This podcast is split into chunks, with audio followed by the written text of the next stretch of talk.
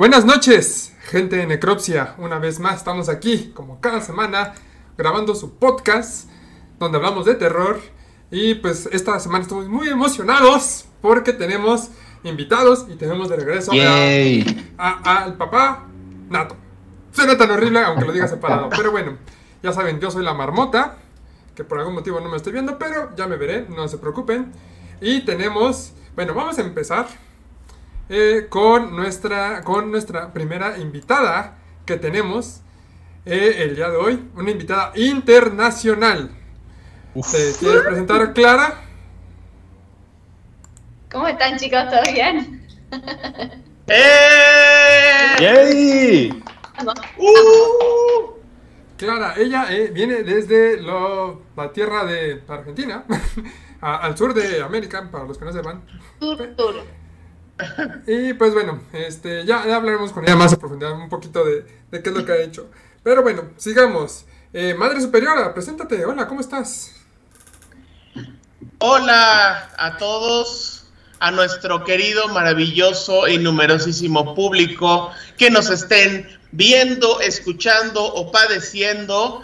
Eh, les damos la bienvenida a nuestra nueva sesión donde hablaremos de cosas muy interesantes eh, ahora, ahora sí no voy a, no voy a, no, voy a, no lo voy a spoilear porque siempre digo, ah, sí, ahora vamos a hablar de, y no, ahora, ahora sí, este, tranquilo y todo lo demás, simplemente encantado de estar con ustedes. Tenemos una invitada de honor, este, le damos de nuevo la bienvenida. Sí, claro, o sea, yo estoy que, que, que, que, que hubieran tronado cohetes, pero como el techo se me puede caer encima, entonces por eso no lo hago, pero de todas maneras no quepo de mi emoción y miren que tengo una capacidad bastante grande para guardar bastante emoción. Así que bueno, muchas gracias. Muchas gracias Nacho. Y una pregunta, ¿chocorroles o pingüinos? Uy, pingüinos. Muchas gracias. Sigamos con Rafita. ¿Cómo estás el día de hoy? Esta noche. Bueno, bueno, muy contento, eh, muy feliz de, estar otra vez con ustedes, ya que la otra semana no pude conectarme. Ah, muy agradecido con nuestra invitada de honor por darnos esta oportunidad. Y súper emocionado que se me sale lo fanboy porque la saga de Evil Dead es de mis favoritas de todos los tiempos. Spoiler. Toda la vida. Spoiler. Spoilers. Ah, cabrón. Ah, Spoiler. O sea, Nachoto no spoilea, tú se spoileas. No, bueno. igual van a leer el título del, de, la grabación, ¿no? Ilusión, bonito. Bueno, ya. ¿Chocorroles o pingüinos? el señor, que lo edite. Chocorroles. Chocorroles. Muy bien. Chocorroles. Respuesta correcta. Toda la vida. Sigamos con Nato. Daddy oh Nato, ¿cómo estás en la noche hoy? ¿Cómo están amigos? Aquí acompañándolos de nuevo y pues hablando de esta saga que tiene muchos años. Ya, ya espolearon cuál es, entonces ya, ya saben de qué vamos a hablar. Eh, cabe mencionar que yo vi la primera cuando era pequeñito en el cine, de esas veces que dejaban entrar a los niños de 5 años a ver todo ese tipo de películas de terror sin restricciones. Y, pues bueno, vamos a, darle, vamos a darle y muchas gracias a todos por la invitación. Mejor te dejaron a ver la original que el remake. Te pidió tu credencial para entrar. Sí. ¿Es neto? Sí, se acuerda. Fui con ellos. Eh, no, pero ponete mola que te diera un infarto, o algo, ¿no? La credencial del incendio. ah, güey. Nato, ¿chocorreles o pingüinos? Un pingüino siempre. Respuesta incorrecta. Sigamos con Eric el Malo. Gracias, gracias. Buenas noches a todos los que nos estén escuchando. Agradecidos nuevamente por justo que nos sigan, manténganse activos en la página, en el, nuevo canal de Spotify. Muy, muy felices también por esta noticia. Y también, pues, eh, felices y agradecidos con nuestra invitada. Muchas gracias. Esperemos tenerla por aquí en más sesiones, que nos aporte bastante de lo que también ella trae, bastante material por lo que estábamos escuchando hace rato en la interacción inicial. Este, y pues también emocionado por el tema justamente, Evil Dead, gran saga, ya spoilearon, pero pues sí, gran, gran saga, mucho tiempo, eh, de cierta importancia, ¿no? Al menos, eh, algunos la odian, otros la aman. Ah, chocorroles. Pero, ¿qué onda con tu encuesta? Me- Es como. Ah, Ah, a ver, Marmota. A- ahorita te explicamos. Nada, la última, eh, Pam, Shota, original. La abogada soltera modeón. abogada soltera. No tengo luz el día de hoy, no, no, no pregunten cómo estoy conectada. Bienvenidos a este nuevo canal, este nuevo capítulo, perdón. Va a estar muy chido, la verdad estoy muy emocionada, igual agradecida con nuestra invitada de honor el día de hoy. Que la verdad que sí, manchen, va a estar muy chido el episodio, así que no se lo pierdan. Sigan con nosotros y bienvenidos a esta edición. Muchas gracias. Y bueno, ya, regresamos con Clara. Me nos preguntabas que qué son chocorroles, ¿verdad? Ay, yo quiero chocorroles, ¿eh? Yo voto por chocorroles, perdón. Respuesta Pregunta. correcta. ¿Quién es la persona que, que odiaría la saga de Evil Dead? Esa persona no, no, no debería estar respirando en este momento. Totalmente de acuerdo. De la muerte. Sí los hay, sí los hay. Ahí a lo mejor en los comentarios saldrán, pero sí he escuchado un par de. Conozco un par de. Yo no confiaría en alguien que odia esas películas. No sé. No Claro. entra a mi casa. Bueno, vamos a hablar un poquito justamente de, de Evil Dead. Eh, bueno, ya creo que aquí todos lo conocemos, ya lo spoileamos justamente lo que vamos a hablar el día de hoy, porque esta saga me encanta y creo, como dicen, nos encanta a todos, porque pues es, o sea, tiene mucha, mucho encanto, mucha magia. Ahorita, ah, mira, ya salí. Mira, eh, va- vamos a hablar un poquito sobre eh, qué es esta película. Esta película, Evil Dead, salió en el año de 1981, como dice Nat, él la fue a ver pues, cuando tenías que... ¿Seis años? ¿O qué edad tenías cuando llegó aquí a México, Nat? Mira, a mi pueblo llegaban con mucho atraso las películas. Seguramente debo haber tenido como unos cinco años. Y a esa edad la viste, no manches. O sea, para, para niños Sí, está- a, a mí me traumaba mucho porque eran muy burdos los efectos, pero se veía, ¿no? Cómo se deshacía el cráneo y cómo, cómo se poseían y eran como de plastilina los monos, pero eran muy grotescos. Y yo estaba muy chico, entonces sí era así como que, ¡ah! No importa y si eres chico o grande, esa película apanica, honestamente. sí, es- es- es- la primera es muy grotesca. Ya ves que la segunda fue como un remake de la primera y con un aumentito, ¿no? Pero sí, la primera sí fue muy, muy grotesca. Sí, de hecho, yo, yo la vi, yo originalmente vi esta película, bueno, toda esta saga la vi como pues, en una semana porque ya la vi yo grande, por ahí de pues, cuando yo era adolescente, ya en, en la prepa. Y honestamente, como dices, la primera tenía unos efectos así como que, pues muy cutres, pero al mismo tiempo muy bien hechos, que sí daban este, daban esta sensación de, de asquito, de terror, de, de no sé, a- algo que sí terror. Repulsión, ¿no? de repulsión. E incluso para mi edad en ese entonces ya tenía como 16, 17 años. Ya había visto varias películas de terror. Vi la primera y sí me sacó un buen susto. Neta, sí, sí me hizo sentir un poquito aterrado. Lo cual tengo que darle mucho mérito y por eso tengo que admitir que es una gran película. Pero bueno, hablemos un poquito de Evil Dead. Eh, esta película, como les decía, salió en el 81 y fue creada, dirigida por Sam Raimi, que de hecho la hizo fue su ópera prima. Sam Raimi también eventualmente hablaremos de él, lo conocen más como por las películas de Spider-Man, pero aquí fue su ópera prima y la verdad eh, el terror es justamente lo que él se le da mejor. Ya ahorita va a dirigir dentro de poquito una película de Marvel, otra nueva película de Marvel que si le mete sus métodos de sus toques de terror va a ser grandiosa esa película. Eh, esta película la produjo junto con sus amigos.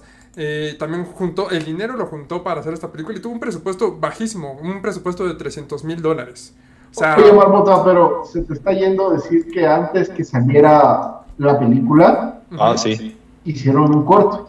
Oh, sí. In the Woods. In the Goods. Into the The Woods. Woods es, es como el, el test de cuando sacaron Evil Dead. The Woods es un cortito muy pequeño, creo que también es con, con este Bruce Campbell, ¿no?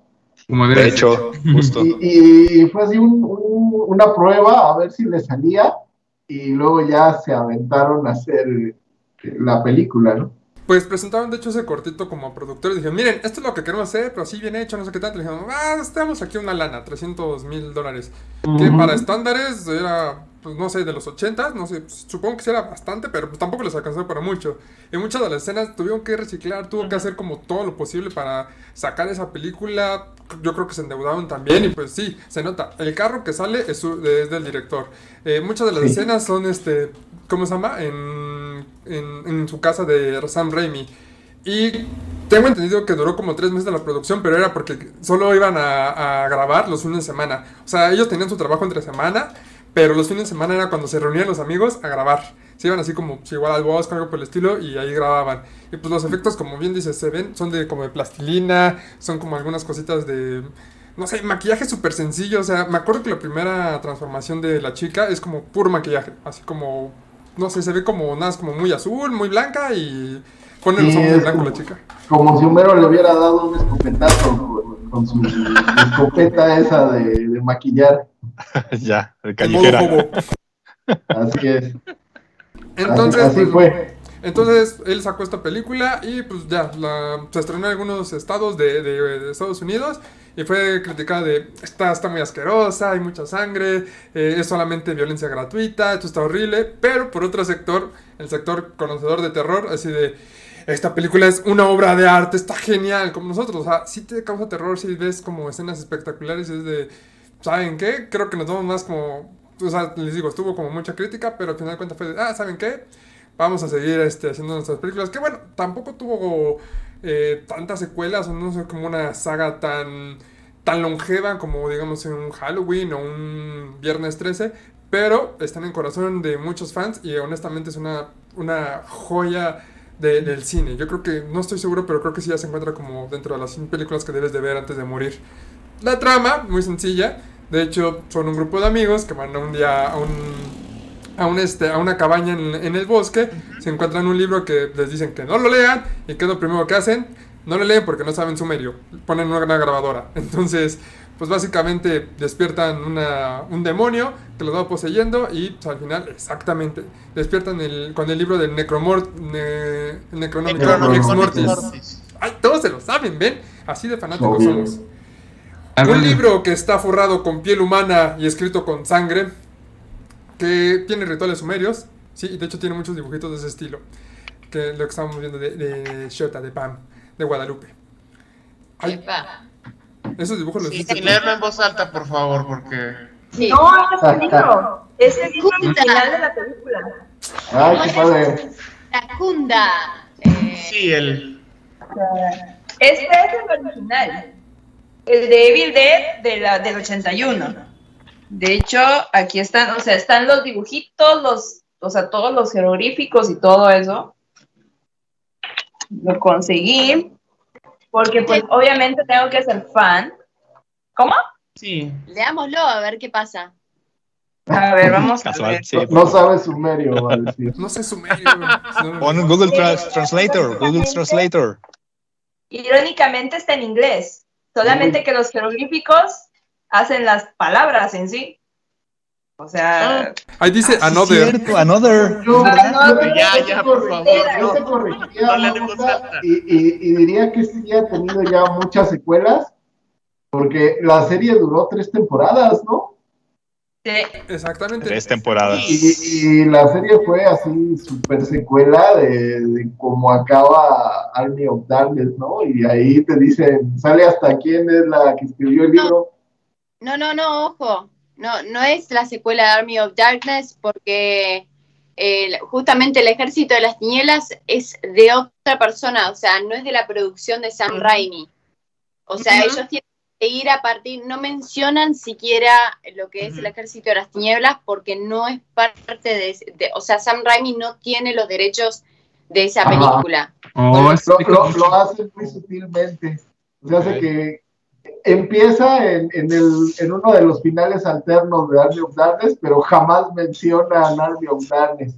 No, hay una re polémica ahí, de hecho es la polémica justamente de, de Evil Dead, eh, The Army of the Darkness, eh, es una película aparte, o sea, en, en el sentido de producción, y Sam Raimi no tiene los derechos de la película, entonces, digamos, o sea, bueno, uno habla de trilogía, sí, obvio, pero en cuanto a derechos y producción, Sam Raimi no es parte de, de la... Ahí, ahí está la señora, no es parte de la de, de- de, digamos, del ejército de las tinieblas, ni tienen los derechos, ni se pudo mencionar nada del ejército de las tinieblas en Ash vs. The Evil Dead. Oh, dato interesante, dato interesante. Sí, sí, sí. Sí, Sí, creo que no tiene los derechos, pero sí es canon. O sea, a lo mejor Sam Raimi no pudo este, mencionarlo, pero es canon porque pues en la tercera temporada es cuando salen, vienen justamente un... ay, ¿Cómo se llama este tipo? Viene un, un caballero que pues viene justamente de- del pasado de... Bueno, de cuando estuvo este Ash en No, son- es de- la orden de. La orden, exactamente. Sí, Es la, es la orden de esta Pero- de. pero- que están- Pero tienen razón, no, no se Pero menciona ese se nunca. mencionaba en la 2, no necesariamente pero Darkness. vamos en orden porque ya nos estamos adelantando, ya nos saltamos. Sí, sí, ya nos fuimos, ya nos fuimos hasta el final de la serie de televisión. Sí, sí, sí. La línea temporal es algo relativo, como en la serie de películas. Ya se jodió. Sí, porque están, están los videojuegos, está, bueno, está el videojuego, está... Son varios este, videojuegos. El, el, el com- hay cómics. Este, eh, ahí hay este, o sea... Pero los cómics sí no son tienen las canon. características de una franquicia, ¿no? Hay un crossover con Oh. Marvel Zombies, por ejemplo. Está muy Nos bueno. estamos adelantando, También. pero bueno. Sí, sí, o sea, ya le... Tranquilos. Empezamos con la primera, por favor. Sí, ya le rompimos su casa de muñecas a Marmota, por favor, seamos más respetuosos. Una Por disculpa. favor. No, está bien, está bien, está perfecto. o Jueguen sea, bien, niños, jueguen bien. Así de emocionantes están estas películas, insisto. La primera fue como que, pues así muy sencilla, muy chafa. Pero pues, meh, o sea, tuvo su, tuvo su séquito. Y ya, se, ya siguió justamente con Evil Dead 2. También lo pusieron Noche Alucinante 2, ahí en Argentina. Ok. Lo más seguro es que sí. Creo No, que sí. el tema de, de que haya sido como una especie de remake y todo, no sé si se llamó igual inclusive, miren lo que te digo. De hecho, mucha gente menciona que, que, que, digamos, la segunda película es de verdad la primera hecha con un presupuesto más alto. Ponele. Aunque hay muchas cosas que no, eh, porque, pero está esa, esa, esa duda de si de verdad es una parte 2 o si de verdad es eh, un, un, remake con mayor presupuesto y armada la idea más completa de lo que se presenta en la primera. La realidad es que es medio, medio raro, a ver cómo se pudo haber llamado. Yo creo que le pusieron también Noche Alucinante. Es curiosa esa polémica Ah, que dices también, de que la segunda parte es como una especie de remake o segunda parte secuela. Yo sí la considero que es una secuela, nada más que los primeros minutos, como son tan rápidos, y es pues básicamente lo que viste en la primera película, es de, pues miren, esto es como un resumen, esto es lo que pasó, pero convimos un poquito del canon para que vean en qué nos vamos a enfocar aquí en adelante. Yo creo que pensaba Sam Raimi así como, pues no, de hecho sí lo pensaba, no hacer como una franquicia más grande, o sea, él tenía como una idea de una historia, porque de hecho el final queda en cliffhanger. El, el final de la siguiente película también queda en cliffhanger de vamos a hacer una serie, vamos a hacer algo importante con esto. Y pues él, eh, la segunda, por eso digo, sí es una segunda parte, porque sí, agarra el concepto de la primera, lo reduce, lo resume y luego lo expande ya este, en la segunda, bueno, ni siquiera es en la segunda mitad, en los siguientes dos tercios o tres cuartos de la película, porque sí, ya es como una historia pues más, eh, más profundizada. Y pues que también se nota justamente que ya le metieron más dinero. De hecho, triplicó el, el presupuesto. La primera fue Y se nota. 300 mil dólares. La segunda parte tuvo un presupuesto de un millón de dólares. Y la tercera parte un poquito más tuvo un millón y cacho de dólares. Este, pero sí, se nota y pues creo que la segunda es la mejorcita, honestamente. Porque pues ya como tienes más dinero, tuvo más este, libertad creativa a Sam Raimi, pues ya le metió ahí como su verdadero toque, ¿no? O sea, terror, pero con humor y efectos acá y escenas muy locochonas. Eh, Sangre. Y ya terminando. Cierto. Ujú, eh, bueno, terminando un poquito con las películas. eh, su última secuela fue Army of Darkness, que ya se fue como más a la comedia y acción que tanto al terror. Tuvo elementos ahí de eh, sobrenaturales, pero pues ya es justamente la Ujú. comedia. Es este una guerra entre su mitad malvada, su mitad buena. El personaje principal, eh, que supongo que ahorita hablaremos de él, de Ash Williams, ya como que enfoca más su personalidad. Y es un cotorreo, es una cosa bien divertida y con un final también que te deja bien. ¿Qué está pasando aquí? Eh, entre las tres películas hubo bastante tiempo de separación. O sea, la primera fue en el 81, la segunda fue en el 87, si mal no recuerdo. Y la, 87. tercera, y la tercera fue en el 92. O sea, pasaron seis años y luego en la otra pasaron cinco años.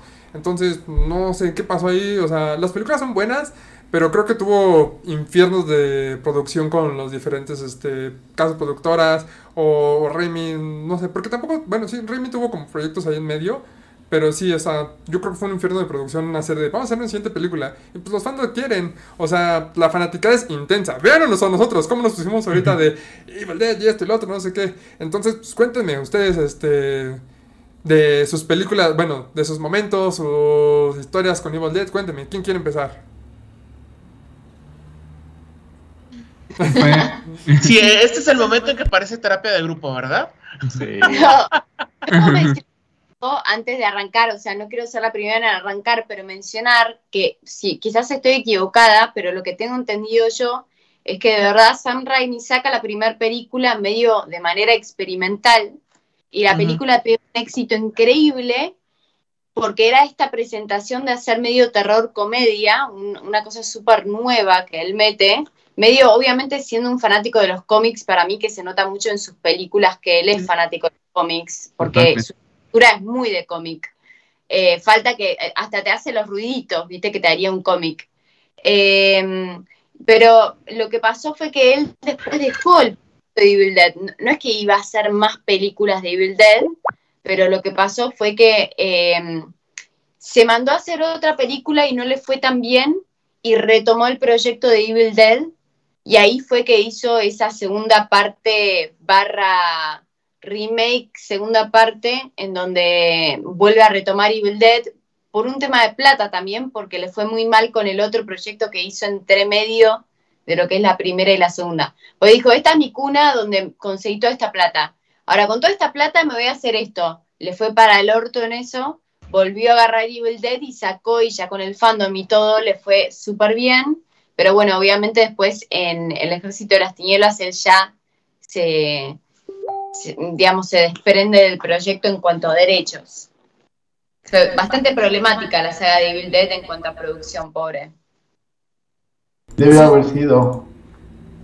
Eh, justamente lo que dices, tienes toda la razón, Sam Raimi se nota que es muy amante de los cómics, como, como dices, y hay como muchos soniditos ahí de, de, de cómics, de, ¿cómo se llama? De onomatopeyas, casi, casi, casi, eh, cuando hay, no sé, cuando alguien se cae, cuando se pega o algo así por el estilo. Y la primera, ajá, exactamente, la primera no siento que intentó ser tan comedia. Tiene ahí ligeros toques, pero no, la primera sí está como un poco más enfocada al terror. La segunda sí es totalmente comedia. O sea, la, me acuerdo mucho de eh, la primera interacción demonio eh. Es cuando una de las. La primera que termina poseída, básicamente. La que ya pusimos la imagen hace ratito. Y supongo que ahorita en la edición se va a ver toda la, la escena, más o menos. Es justamente que ella está en el bosque. Y pues un árbol básicamente la ataca sexualmente. Es medio. No es tan explícito, pero se, se da a entender lo La suficiente. idea es clara, es clara. Exactamente. queda bien entendido. Y eso ya es, eso ya está de más, o sea, eso sí ya es, ya está hardcore, ya de- esto no, no está chistoso. Porque bueno, ahí puedes hacer chistes sexuales, sí, pero en este sentido no fue tan chistoso, aquí fue de, esto es terror. Y hay momentos después de que se como más tensión, ahí te va un screamer, pero maneja muy bien la tensión, maneja muy bien los sustos, las imágenes. Eh, lo hace muy bien la primera película como terror. Ya la siguiente no se enfoca tanto en el terror, pero está perfecto, lo, lo hace también bastante bien, como dices. Y, como, y el proyecto que estuvo ahí en medio, si mal no recuerdo, fue Darkman. Igual como dices, medio de superhéroes, con este Liam Neeson, que él hizo un plástico o una cosa que se podía cambiar la cara y así. Y al final sale también Bruce Campbell. Creo que No sé por qué tiene tan mala crítica, pero es preciosa esa Es muy película. buena. A mí me gustó mucho la película y creo que hasta la hicieron como miniserie. Hubo, hubo una serie o miniserie de Darkman que, que se fue directamente a videos, que yo, yo la rentaba cuando era pequeño. Y sí, sí, es un científico, marmota, que, que se quema la cara, pero, pero su, se quema con su producto, entonces él puede moldear su cara. Busca Sí. venganza, ¿no? De un criminal. Sí, sí la he visto, la, la he visto la, la primera. Creo que tiene como dos secuelas, pero ya no las dirige Sam Raimi. Sam Raimi tiene muy buenas ideas. Creo que película que hace película que es buena. Es raro que él tenga una película mala realmente. De ¿viste? Forever. No, Darkman es súper cómico, o sea, yo creo que por eso aterrizó también en Marvel, inevitablemente por todos sus antecedentes de películas. Uf, sí. La, el- el- la de Spider-Man, si no fuera por ella, no existiría el MCU. Y se ve que, o sea, tradujo tal cual los cómics a la pantalla, por eso que estamos hablando. Su cámara tan dinámica, sus, ¿cómo diríamos? Valentía al proponer este planos así muy extremos, secuencias muy llenas de acción, que te, te, te hacen sentirte en, medio de, de la, la acción. Sí, la, la, única de las películas que toma la historia de los tíos como, como punto fundamental para la transformación de Spider-Man, digamos.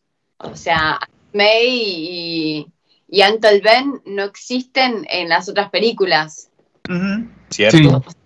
Sí. Puta madre, boludo, tipo, es lo más importante, boludo. Él se pone la máscara para justamente luchar después de, de los sucesos. Y después, Sí. por adolescente, ya después es como que Spider-Man se transforma como las Aunt May son sexy ya. La primera es tipo la abuelita de Bill, Sí. después ya son Oh, es un amor. Ah, claro. Sí, ca- cada versión se rejuvenece, es, es como es como Vilma la de Scooby-Doo. ¿no? O sea, cada vez este, hace una nueva versión y ya se vuelve super porno. Lo mismo pasa con la tía May, ¿no? El Este, extraño caso de la tía vuelve yo no sé la obsesión con la tía May y con Vilma, o sea, es, es algo que nunca, nunca he entendido ese afán por sexualizarlas. Por favor, respeten las canas de la tía May. Pero la, la- la tía May actual es Marisa Tomei, ¿no? Esa no es para nada una ancianita. No, definitivamente no. No, Depende, Bueno, ¿tiene 40? Oye, Pues es bueno. una mil, o sea, ¿qué esperabas? De- de hecho, hay una película donde más joven está con, con este Iron Man, ¿no? Con el actor y, y pues dicen, órale, con la tía May. Esa tía May es una loquilla, güey. Pero bueno, pues sí, Pero- re- regresando al tema de Evil Dead, Ay, tiene un buen puente. Por favor. este, yo, yo, yo empiezo. Pues sí, Marmota, la, la película como, como experimento le fue muy bien desde su corto. Yo creo que la segunda sí fue un remake, intentó mejorar lo que había hecho, porque como que no, como que lo que intentó contar no, no le dio el tiempo ni el dinero para contarlo por completo. Y entonces ya en la 2 se extendió, se extendió, volvió a contarte la historia de, ahora sí que de Ash, desde el inicio, muy rápido. Eh, sacó a los amigos, porque en la 2 ya no, ya no hay amigos, ya no nada más es él y la novia. Y, y ya llega después la hija y el guardia y un relajo, ¿no? Entonces, yo creo que era la historia que él intentaba contar desde un inicio y ya pues le dieron chance de hacerla, ¿no? Y Army of Darkness pues fue muy épica, yo me acuerdo que, que esa también la, la vi en el cine y fue así como que wow, ¿no? Increíble. Y, y ya fue algo que pues lo dejaron hacerlo bien. De ahí pues brincamos a todo lo que fueron los cómics, ¿no? Los cómics pues empezaron a salir desde Army of Darkness. Era, iban de la mano de, de Dark Horse y pues no fueron más que el, el primero que salió salió por ahí de, de los 90, ¿no? Más exactamente salió en el 92. Y fue tal cual, el cómic de la película. Y luego ahí seguía teniendo en los cómics el derecho Dark Horse y en 2008 pues hizo una miniserie de cuatro números y pues ya, ¿no? De ahí brincaron los derechos a, a Dynamite, ¿no? Los compartieron un rato y- Ujú. desde 2004, pero Dynamite sí fue la que la que explotó Evil Dead, ¿no? Y no tanto sobre el branch de Evil Dead, todos los cómics de la editorial Dynamite fueron Army of Darkness, ¿no? Que Army of Darkness y China, Army of Darkness y Obama, Army of Darkness y cualquier cantidad de personajes que te puedas imaginar, ¿no? Darkman Con también. los Marvel Zombies, Con Darkman. Pues ahí hizo su, su universo de Sam Raimi, ¿no? Que el universo de Sam Raimi abarca Darkman, abarca Evil Dead, o en este caso Army of Darkness, Sheena, Hércules, eh, N cantidad, o sea, ya ahí tiene su propio universo Sam Raimi. Raimiverse. De hecho, los de Dynamite explotaron mucho sus, sus, sus permisos porque lo pusieron con, con Jason y con Freddy lo pusieron con Hacky y Slash, con Vampirella, con. Bueno, Anda, hasta la con. madre. Y, ¿Sale con eh, nada más con Casey Hack. No, no, no sale este la chichincle. No, no Y sabe. sí, obviamente ahí era una dupla bastante ruda porque pues ya sabemos cómo es este pues este Ash Williams es todo un caballero, ya lo sabemos. Y entonces Obvio. imagínate, lo pones con la chica de minifalda y que, que no es Harley Quinn, pero que sí tiene un bat con clavos y que obviamente pues el tipo, pues bueno, es, es creo que ese, ese, ese crossover estuvo muy interesante por, porque era una dupla muy dispar y que evidentemente todo el tiempo se la pasaban peleando, una bolsa de gatos tal cual. Hay un cómic de Hack Slash y Evil Dead. Tengo que leer eso. No lo he leído. Claro. No, no sabía. No lo es sabía. maravilloso, es de seis tomos. Este, eh, luego nos ponemos de acuerdo, te diré dónde, en qué librería puedes conseguirlo, porque aquí no promovemos la piratería, ya No, sabes. De hecho, de hecho, Por medios alternativos. te, lo, te puedo decir que hay uno hasta con, con Reanimator, marmota. Ese sí lo he visto. O sea, yo estaba siguiendo Hack Slash, estaba haciendo los seriados. O sea, tiene con Chucky, tiene con los Suicide Girls, tiene con un montón de este de Hay uno crossovers que esta cabe Hack Slash, destacar, pero nunca vi con Dead, perdón. pero hay uno que cabe destacar porque es Ash contra Freddy contra Jason. ¿Sí? Eh, esa iba a ser la secuela de la película, pero no se pudo lograr, así que la pasaron directamente al cómic. Sí, Se así es. suponía que, que iba a salir Ash en, en la secuela de Freddy contra Jason. Malditos Entonces, derechos, de- condenados abogados. Joder. Y, y ya Y en, está en muy bueno estas ese cómic. fechas, en estas fechas actuales, ya brincó la licencia a, a la editorial Space Goat. Y ahí sí regresó, ¿no? Evil Dead 2 se llama la, las series que estuvieron sacando. Últimamente han salido varios de Evil Dead 2, ¿no? Y con sus secuelas que ellos traen también, que es contra Hitler, Drácula, los marcianos, los marcianos de, de estos de, ¿El Mass de- Attack? no, de la invasión de, de Orwell. Ah, ya, los de la guerra de los mundos. Tal cual. No seas cabrón. Con, con el Jack el Restripador, contra el Krampus incluso. Entonces sí, de ahí explotan mucho la franquicia y lo ponen siempre contra, contra quien se pueda. Sí, en una de esas va a aparecer contra Parchís o, no sé, Portales y Olmedo. La Llorona. Alguna ¿no? cosa así, así como de, Sí, ah, mira, o sea, se, se, se enfrenta con cualquiera, con el Chavo del 8, ¿no? O sea, Evil Dead versus el Chapulín Colorado, ¿no? Puede Así pasar. es. Es que el personaje justamente de Ash, el personaje principal de Evil Dead, es como un personaje como muy carismático, muy... O sea, lo han invitado en N cantidad de juegos, de videojuegos y de cómics, como dicen. E incluso es como la personalidad que ya tomó el mismo actor, este Bruce Campbell. Ya este, ya creó un personaje como bastante icónico, bastante divertido, bastante eh, interesante de ver o no sé, que te, que te encanta, que por eso salió en tantos medios. Y creo que en parte, gran parte del éxito de, de Evil Dead es justamente Ash. O sea, ese Sí. personaje... eh, Bueno, Pero es un gran antihéroe. Hablando de, de- de esto, o sea, Sam Raimi le hace cameo en todas las películas de Spider-Man a nuestro amigo Ash. Es Siempre. cierto, es cierto, sí. Sí. Que En hay, una, película que salió en el 2008 que se llama My Name is Bruce. Y Oh, que va tal cual, eh, es una película Buenísimo. del actor. Dice, sí, yo soy el actor del Dead y sí, soy bien badass y ya de cuenta que Ash es él. Y eh, de eso va, de que él se pelea contra cosas sobrenaturales siendo Bruce Campbell. Por ahí del 2008 salió y... Estaba hasta en Netflix, creo, la- ¿no? La, vimos aquí en, en Ejército Zombie, yo recuerdo. Ujú. Era, era muy buena. Creo que ahí también tenían la de Bubba Hotep Así es. Es Esa es más reciente. y está Y buenísima. Básicamente- una, una momia en Las Vegas, bastante irreverente, de Bubba Hotep.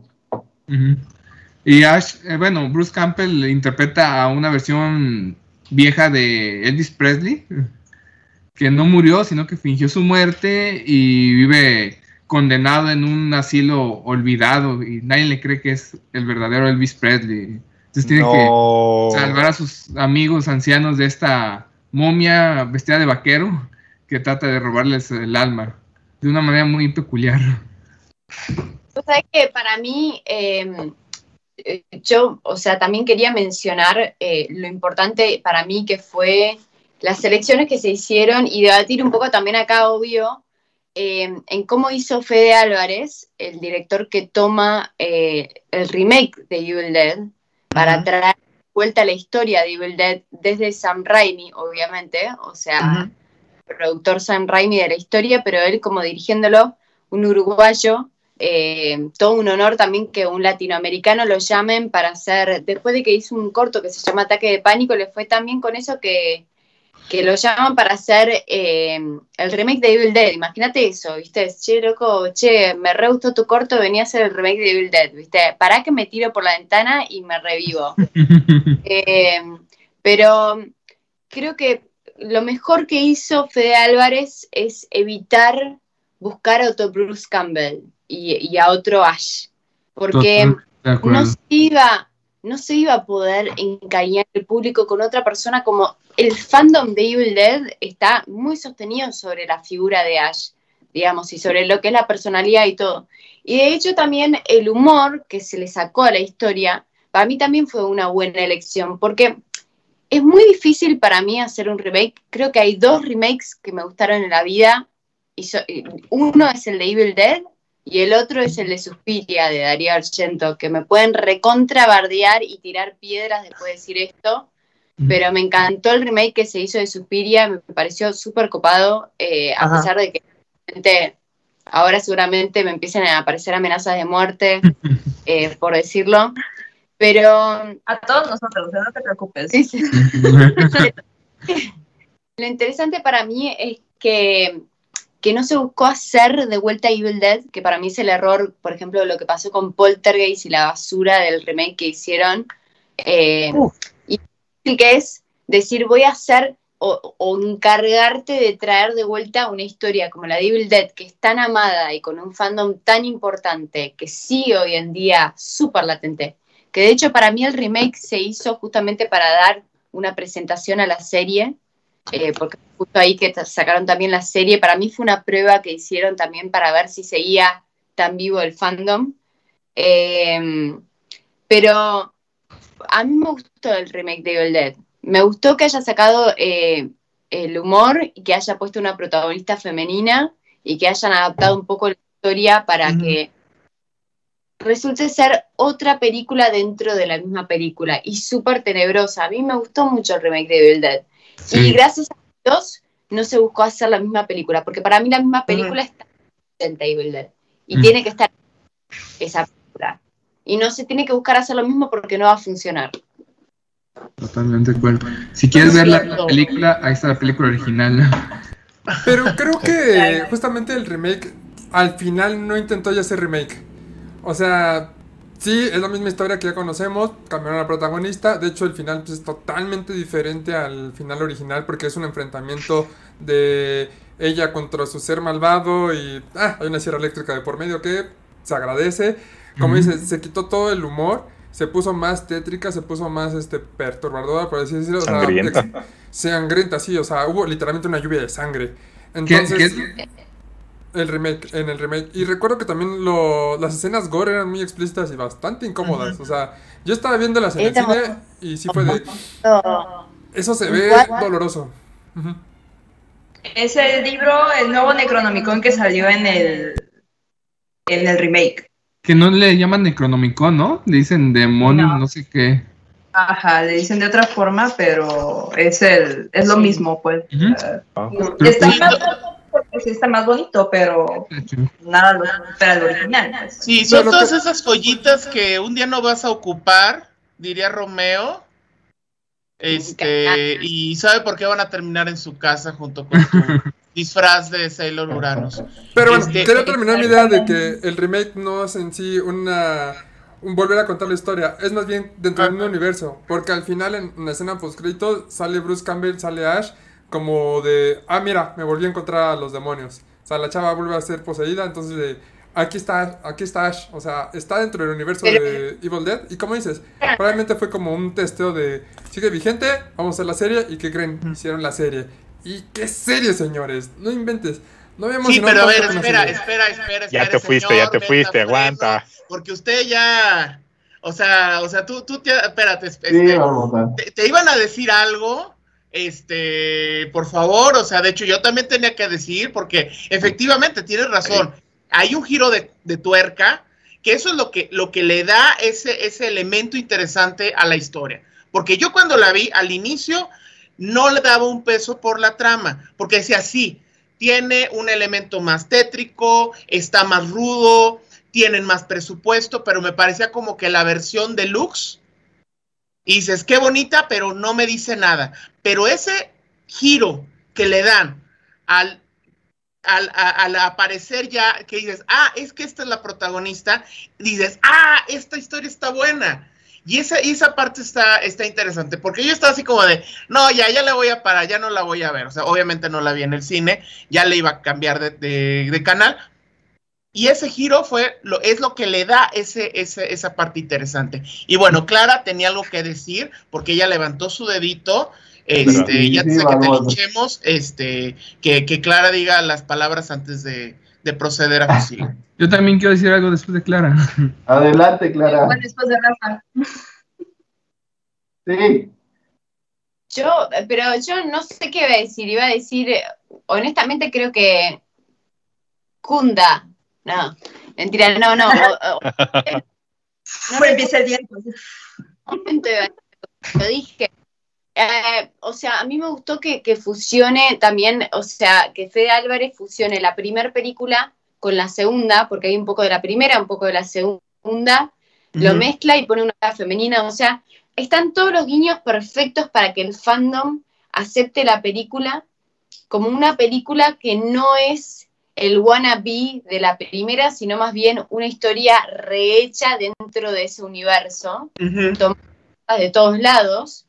Eh, y bueno, sí, obviamente para mí esa película también fue como esa apertura a la serie que de verdad era para mí un, un ver a ver si seguía vivo este fandom o no, a ver qué vamos a hacer y traer de vuelta un personaje protagónico como, como Bruce Campbell, como Ash, eh, traerlo de los 80, el pibe ya grande y baqueteado, viste, como que uno dice, viste el chabón, la buzarda, dice, uy, boludo, este va a ser el protagonista de tu serie que estamos todos acostumbrados a ver, no sé, a Chris Hemsworth eh, de, de Thor, boludo, con todos los abdominales marcados, y decís, ok, esto es espectacular, porque me encanta que se hayan jugado con un protagonista que es un protagonista ícono de los 80 y que sin embargo no cumple ninguna característica de lo que se supone que es un protagonista de la actualidad, ¿no? O sea, y eso es lo que, tiene para mí la serie, que, que se, se la jugó. A mí me encantan,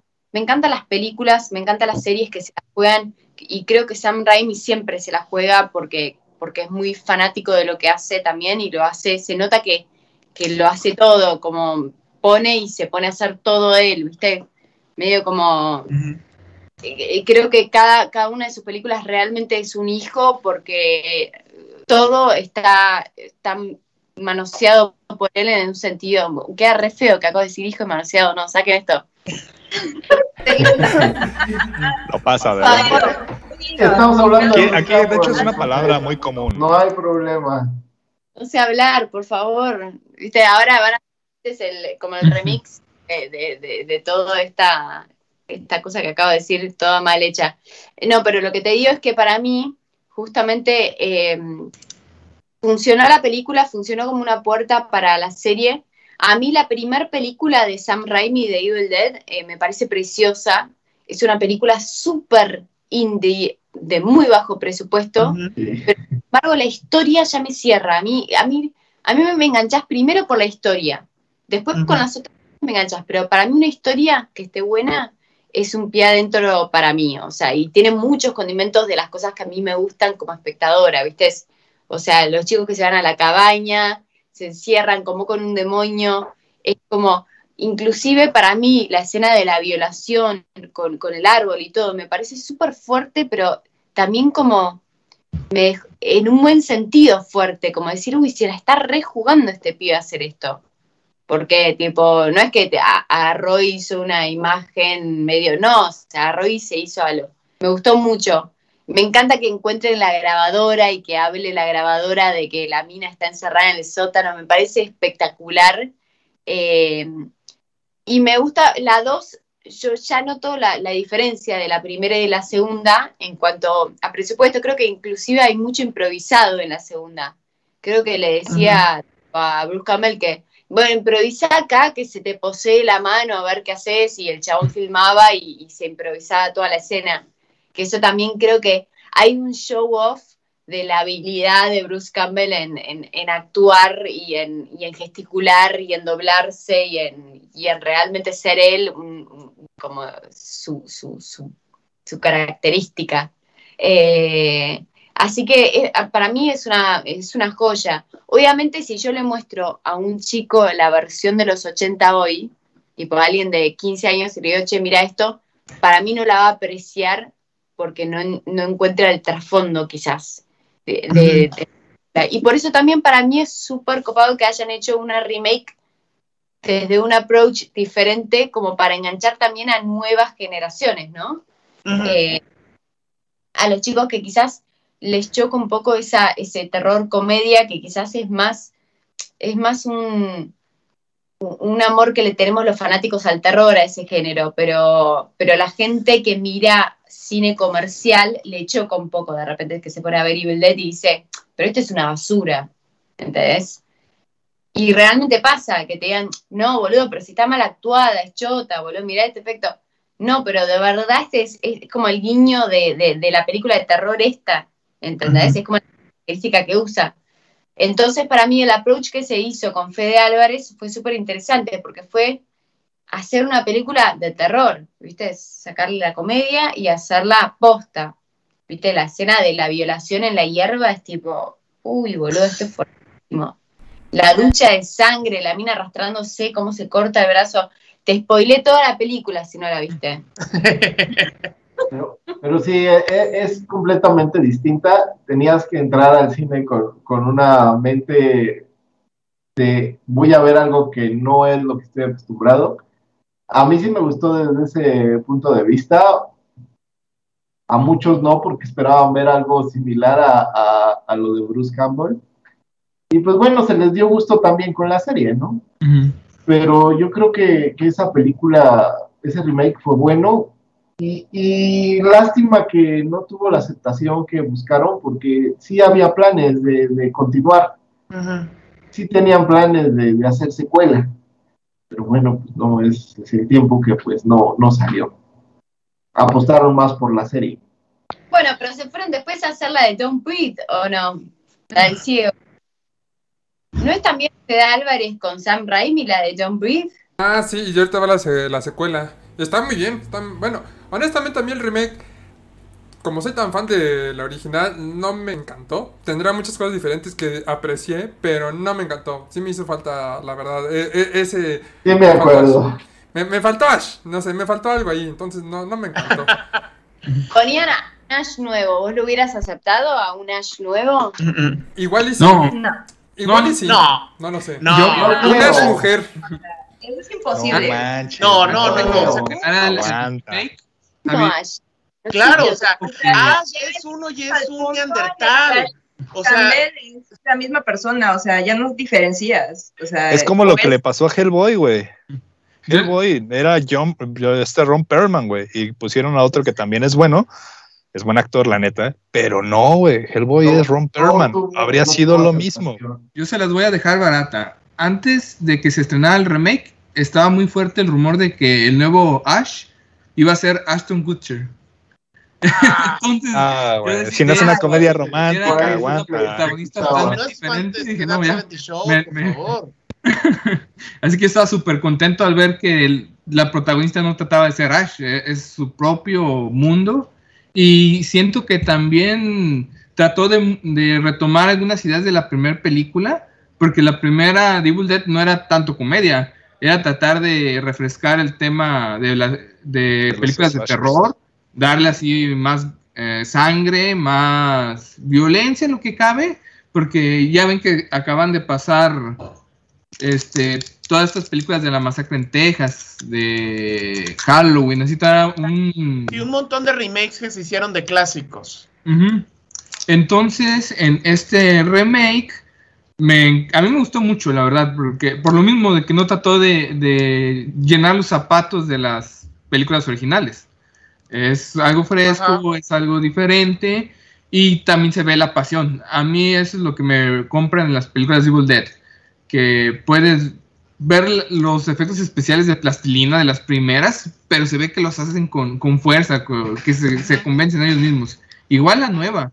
Y en la historia de esta chica que trata de luchar contra sus propios demonios y de dejar sus vicios atrás y todo. O sea, es, es lo bonito del terror, sacar esa parte muy personal con Sí, mucha, creo- mucha sangre Cierto, o sea, cierres. ajá. Sí, yo creo que la e- es el remake se pensó no para el fandom, porque evidentemente, o sea, yo señor voy y evidentemente no voy a esperar un nuevo Ash, porque eso es un sacrilegio. Y, y tampoco espero, o sea, más bien yo voy, yo lo vi con ojos de quiero tener elementos para poder desacreditarla y decir es una porquería de película. Pero no, me sorprendió, el giro fue bueno y está bien. Y, yo pienso que no es para el fandom tradicional, sino es para un nuevo público que no conoce, que evidentemente si lo, le pones la película de los, la, la primera de los 80, la de 81, va a decir, ay, qué película tan lenta, no manches, qué flojera, qué, qué cosas, qué, qué efectos tan mal hechos, y no van a poder situarla en su momento eh, y se van a cerrar. Y entonces, este, creo que fue ese gancho, decir, ah, mira, está buena la historia, ah, pero hay una versión anterior, que es la del 81, la del 87, y creo que a eso le apostaron cuando hicieron la serie de televisión. La serie de televisión ya es algo más equilibrado, es decir, si no conoces la saga de Evil Dead, la puedes ver porque está interesante. Son 30, min bueno, 20 minutos nada más de, de, de, episodio, cortito, así duro y a la cabeza. Sí, pues es media hora, señor. No dura Pero quita los 40 minutos. comerciales, son veintitantos minutos. No dura Y como 40 después, minutos. pero si eres fan y tú quieres ver a Bruce Campbell vestido de, de Ash Williams poniéndose la faja, que eso es maravilloso, adelante. Y siendo el maldito Bruce Campbell racista, macho, misógino Sí. de lo peor, irresponsable, borracho, marihuano, que, que, que no es, es el antihéroe por excelencia, ah, pues ahí lo vas a ver y, te, y, y vas a estar encantado durante todo ese rato. Ah, y mira, y no solo tenemos eso, tenemos a Lucy Lawless que otra vez viene a repartir madrazos y dices, oh por Dios, y si crees que eso, esta es una historia de pura gente mayor, ah no, pues tenemos a este personaje que es esta chica, que es muy joven, este ot- otro, el mexicano, que, que, que siempre es así como, oh mira, es el mexicano, ¿no? Y entonces este, hacen una buena mezcla para agradar a este público que no solamente es el fandom duro este, y decadente, que evidentemente en algún momento vamos a estar en la fila de la jubilación o ya entre los este, 70 y la muerte, ¿no? Entre Sino que también vamos a tener a estos jóvenes que les puede gustar la historia y engancharse, ¿no? Oigan, y bueno, retomando, el universo fue tan, tan amplio de, de estas películas, fue tanto pegó, que salieron varias cosas, ¿no? No solamente fueron cómics, también salieron videojuegos, videojuegos muy viejos. Les estoy hablando y les quiero compartir un- una pantalla para que vean cuál fue el primer videojuego que salió de Evil Dead. Comparte, comparte. Salió eh, en 1984. No sé si se está viendo. ¿Lo ven? Vamos a ver. Sí, sí se ve. Gloria de No seas Pelada. cabrón. Con No cassette. manches, para Commodore 64. Sí, así es. Así salió el primer juego, salió en 1984 y era de cassette. Era de cassette y, y pues para Commodore, así es. Hace Qué mucho, pena, yo mucho, tenía una en casa. mucho- Ay, no manches, esa sí no la tuve. Yo soy de, de Atari para acá, güey. Pues es Bueno, posterior al Atari Atari. antes. El Commodore era, era El un poquito más potente.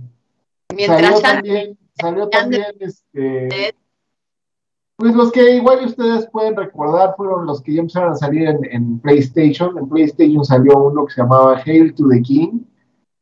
Luego salieron dos secuelas para Play y Xbox, que fue el, el de un puñado de escopetas y el de Regeneration.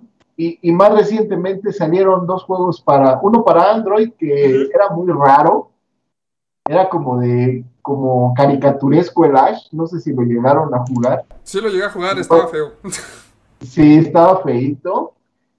Y, y además hubo algo, Marmota, que, que igual y tú nunca supiste porque lo hubieras conseguido. Salió un juego de mesa, un juego de mesa muy, muy padre, muy bonito.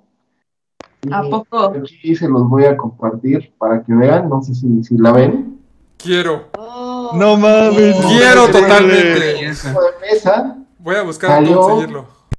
y pues está difícil conseguirlo, ¿verdad? Pero sí, sí hubo. Y más Bendito Amazon me lo consigue. Bendito Amazon me lo consigue. Anda, cómpranoslo, papá Nato. No, ya Y, no. y cómpranoslo. Se los come a mi hija. Todavía cierto, no puedo Amazon, patrocínanos. No, eso sí estaría muy feo. O sea, ¿qué se comió? No, es que se comió una pieza de un juego de mesa de Evil Dead. Ay, no, se comió en Cronomicon. Sí, o sea, no, no vas a saber si hacerle un exorcismo o, No. o llevarla a- al hospital. O sea, así como de no manches, o sea. Sí, O sea, vamos sí, a ver que si se está ahogando o empieza a darle vueltas la cabeza y a eso maldiciones no- y a querer arañar a todos, ¿no? Y ya que esté más grande y le entienda, pues ya los compraré para jugar. Y, y más O recientemente sea, salió cuando uno tenga 30 años. de menos y que lo sepa cuidar. Y este, y más recientemente salió uno para Play 4 y me parece que PC que se llama así tal cual, Evil Dead The Game. Todavía no sale. pues, ya muy, muy padre, ¿no? Con muy buenos gráficos. Pero sí, sí, como ven, ese de Commodore 64 salió luego de la primer película, me parece. Por eso sale la cara de la poseída. Tres añitos después.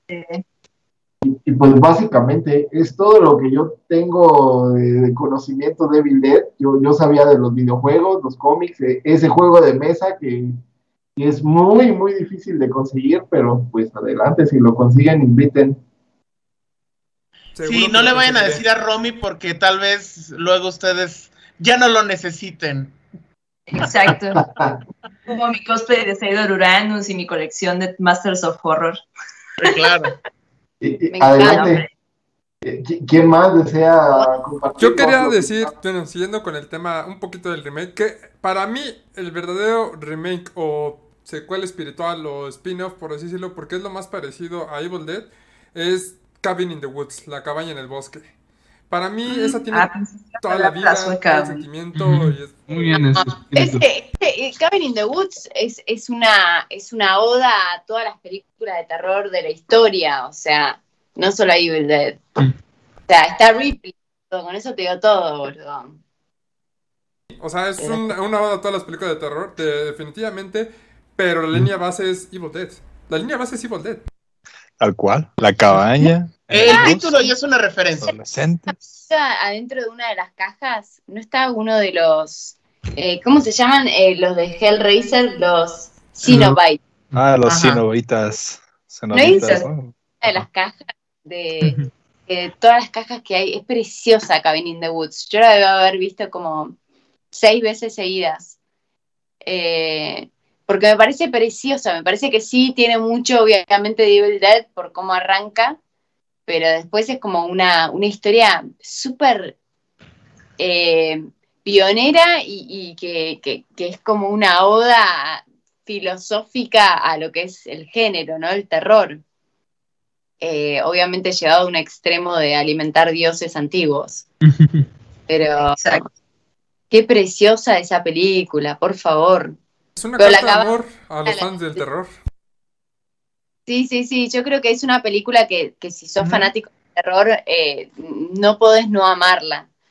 Y, y realmente lo que hay detrás de la película es súper, súper interesante. A mí, yo soy una súper partidaria de considerar que el terror es necesario para la sociedad porque es una manera de hacer catarsis de muchos de nuestros miedos y temores y- y horrores que sentimos. De hecho, yo siempre menciono que, que, eh, Aristóteles escribe un libro que se llama La Poética, en donde estudia lo que es eh, la importancia de la- la- la- el teatro dentro de la sociedad. El teatro en ese momento hoy en día es el cine, ¿no? O sea, y cómo existe la mímesis y la catarsis y cómo es tan importante para purgar muchos males que tenemos adentro nuestro del espíritu, tanto del espíritu como sociedad o como individuo. Eh, al ver una película de terror, yo creo que está el tema del miedo a la muerte, el tema de, la violencia reprimida que, sale, como de una manera sale purgado, ¿no? Como, no sé si les pasa que tienes ansiedad de ver una película de terror y cuando la viste te, vas como en un estado de, ¡Ah! ¡qué buena película que vi! O, vi esta película de terror y necesitaba verla, ¿entendés? Aunque no sea la mejor película, la, necesitaba ver, necesitaba ver una película de terror. ¿Por qué?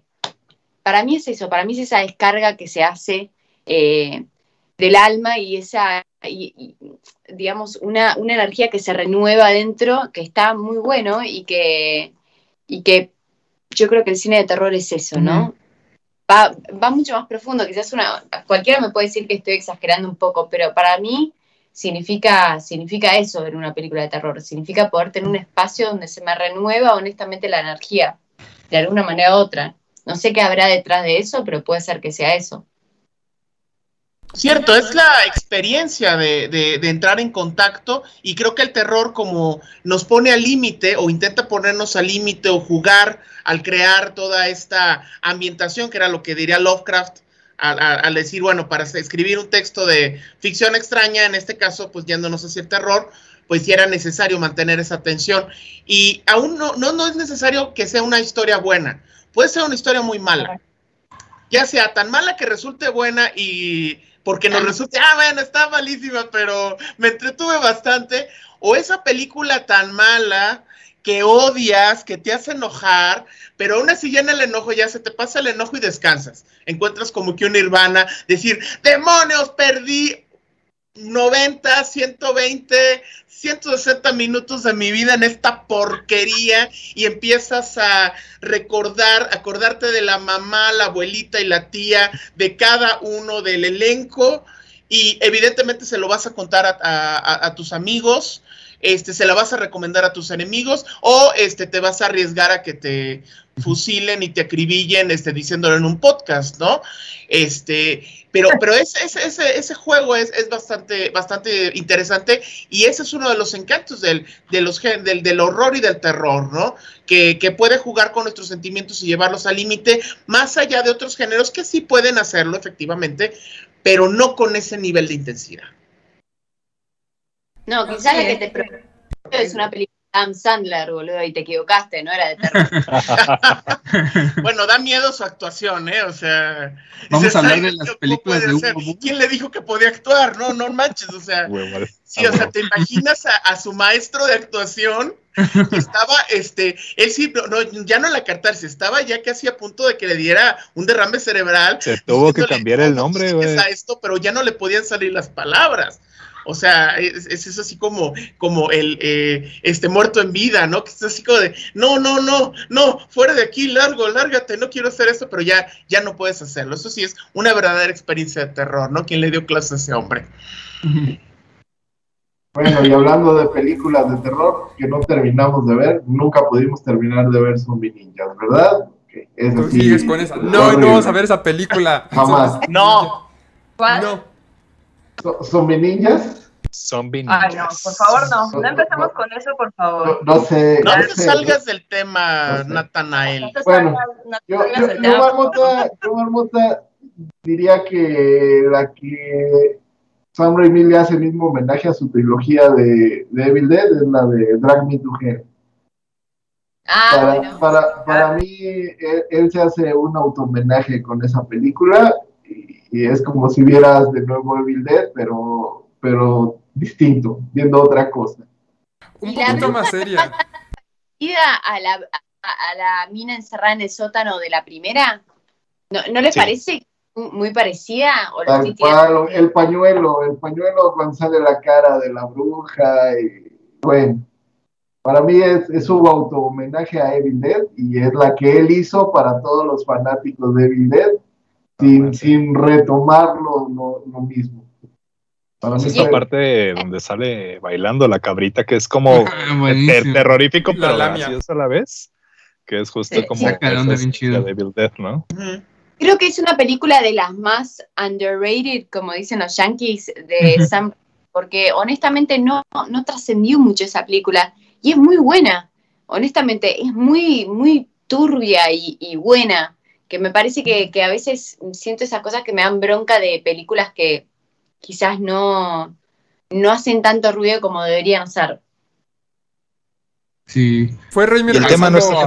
Luis. Sí, sí fue, pasó desapercibida, pero para mí es de lo mejor que se ha hecho de Sam Raimi, eh, llevando sobre el tema de Evil Dead. Eh, Es de, de las mejores, la verdad.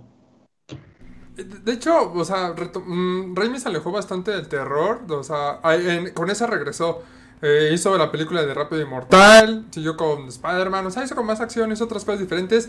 Su estilo de terror ahí estaba, porque en Spider-Man, retomando en la 2, o sea, hay escenas automenajes igual de Evil Dead. La cámara en primera persona, motosierras, el grito desgarrador y las uñas, muy de cómic, muy, muy, muy también muy de Evil Dead. Eh, él, se, él, él tiene su estilo y se ve muy representado, y lo de suyo es lo de terror. Es más, cuando yo vi la Spider-Man, la primera, sí me asustó algunas partes. A un screamer ahí del Duende Verde, que era innecesario. Una película de Spider-Man, ¿para qué le pones un screamer?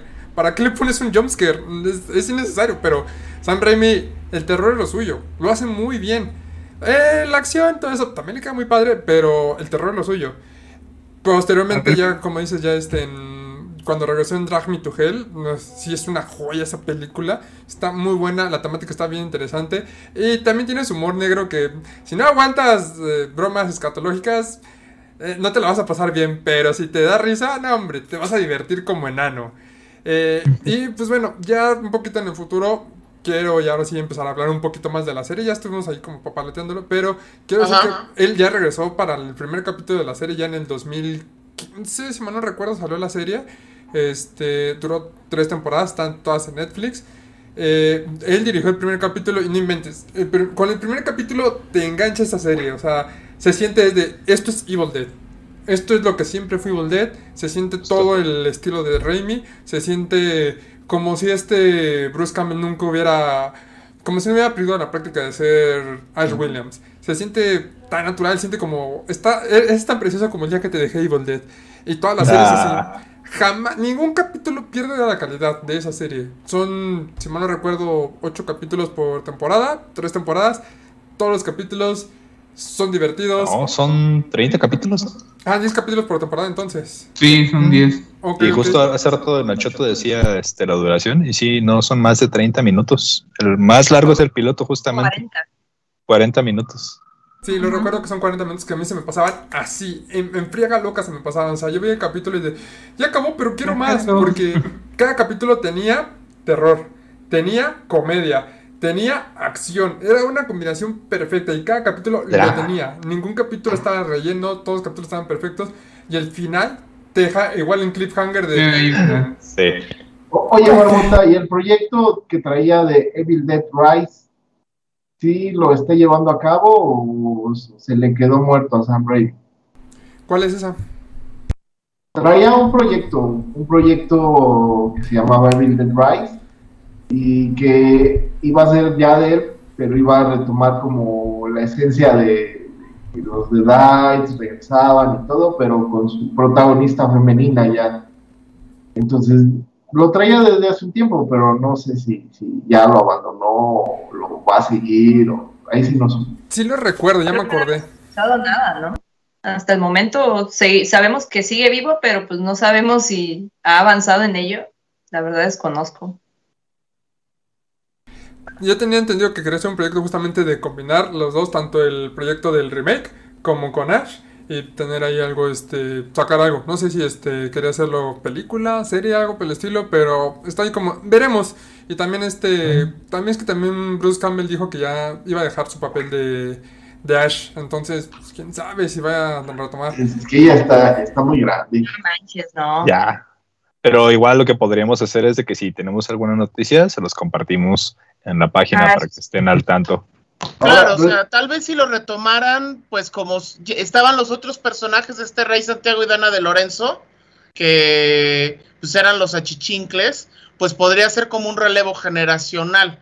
este, podría ser, pero sí es un poco difícil porque efectivamente este es, es- es- Ash Williams es un personaje muy fuerte, es el, el eje de donde parte este, la trama de Evil Dead, pero podría hacerse tal vez como a manera de spin-off, no como de, de continuación, para ver qué podría resultar. Porque sí, aventarse a, a hacer otro, o- o- otro Ash Williams, híjolas, este, lo veo muy complicado. o Son creo unos que sería más bien muy pues grandes. Pablo y Kelly, ¿no? O Pues sea, le intentó dar un cierre, ¿no? Con la serie. Eh, yo creo muy que la, la serie estuvo muy bien. Eh, nos dejó, nos dejó claros muchos, muchos huecos argumentales, como quién escribió el libro, eh, de por qué lo escribió, qué eran los de Dykes, eh, quién estaba detrás de todo. Todo eso nos, nos- nos- nos lo aclaró. A mí me gustó mucho la serie, yo la verdad fui muy fan. Estuve muy a gusto con ese fanservice que nos dio Sam Raimi para, para aclararnos todo. Y, y sobre todo esos golpes a esta, esta actualidad tan, tan frágil, ¿no? Tan correcta que estamos viviendo y pues un Ash de, que era muy políticamente incorrecto, con situaciones muy políticamente incorrectas y, y fue un- una apuesta muy, muy grande, ¿no? O sea, yo, yo siento que sí se arriesgó a sacar una serie de ese corte y, y, pues le funcionó autoburlarse de eso, ¿no? Pues sí, mira, aunque también lo presentó como el último de los moicanos, ¿no? También es eso. O sea, un mu- mamut lanudo en tiempos donde pues ya no hay, ya no hay de eso, ¿no? O sea. Pero mira, algo he visto, si algo sé, es que si Netflix no te cancela en la primera temporada, es de que ya puedes dar por bien servido. Hay muy buenos proyectos que a la primera temporada los cancela, desafortunadamente. Hay otras en las que la pues, segunda, siguen temporadas, temporadas, o a la segunda. Sí, o sea, las primeras temporadas, pero aquí creo que lo supieron lograr. Tres buenas temporadas, como dice Marmota, o sea, capítulos en los que no te aburres, en los que cada, cada capítulo trae algo nuevo, algo interesante, algo chido. Yo la disfruté bastante. No la produjo Netflix, la produjo Star. O sea, Star. nada, ya después la Star, Sí. Stars TV. Este, Sí, ya después ya sí. Fue reproducida Sam Raimi va de la mano. de Ahora Star entiendo por qué sí llegaron a la Bueno. tercera temporada. Eh, Bueno, acuérdate que, que Sam Raimi va muy de la mano de Star, porque pues, él es productor de ahí, ¿no? Él produjo Spartacus y varias otras cosas. Entonces, este, por eso le dieron chance. De, ahí, digo, Mamota no sabía que era productor de Spartacus. Que nunca vi. Spartacus. Pues te la No, recomiendo mucho, tiene mucho su sello personal, hay mucha sangre y mucho gore y mucho sexo desenfrenado. Y pues de ahí dio el brinco Lucy Loles, ¿no? De, de Spartacus hacia su serie. Así es. Bueno, Ya yo ya, tenemos- ya me toca hablar a mí, ya ahorita antes de que Ah, todo empiece a hablar otra vez. Llevo horas así de que, bueno, yo lo que les quería compartir es que en 2011, antes del remake de 2013, salió una película de producción sueca que se llama Wither, que es Oh, un sí, mejor sí. remake, muchísimo mejor remake que el de 2013. La mí la neta el de 2013 no me gustó.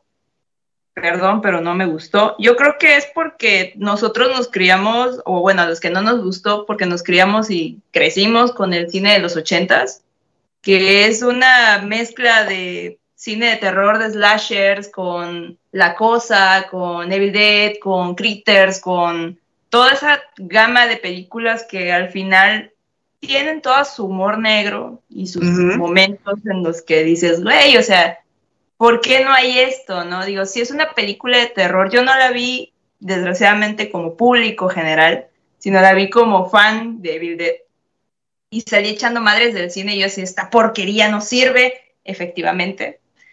Pero sí tiene buenos elementos, la neta, la historia a mí se me hizo irrelevante, no, no me agradó, no me gustó, porque es, es de esas historias que de la vida real, ¿no? O sea, en aquel tiempo eran chavitos de los ochentas que, ay, sí, vamos a echar desmadre en las cabañas de eh, cualquier parte del mundo que estén abandonadas y que hay un puente en que se pueda caer.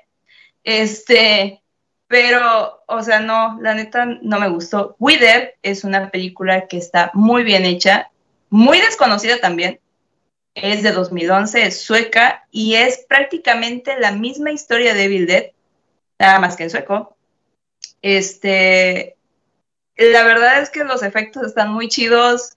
Si pueden darle una oportunidad, véanla.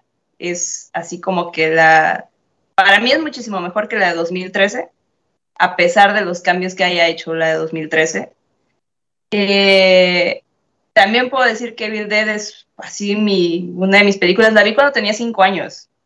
fue mi primera, una de mis primeras películas de terror. Y yo así de, no manches, yo quedé traumada después de que vi a la muerta vomitando cosas cuando la matan y todo eso, y la, la sangre y todos los efectos de plastilina eran hermosos.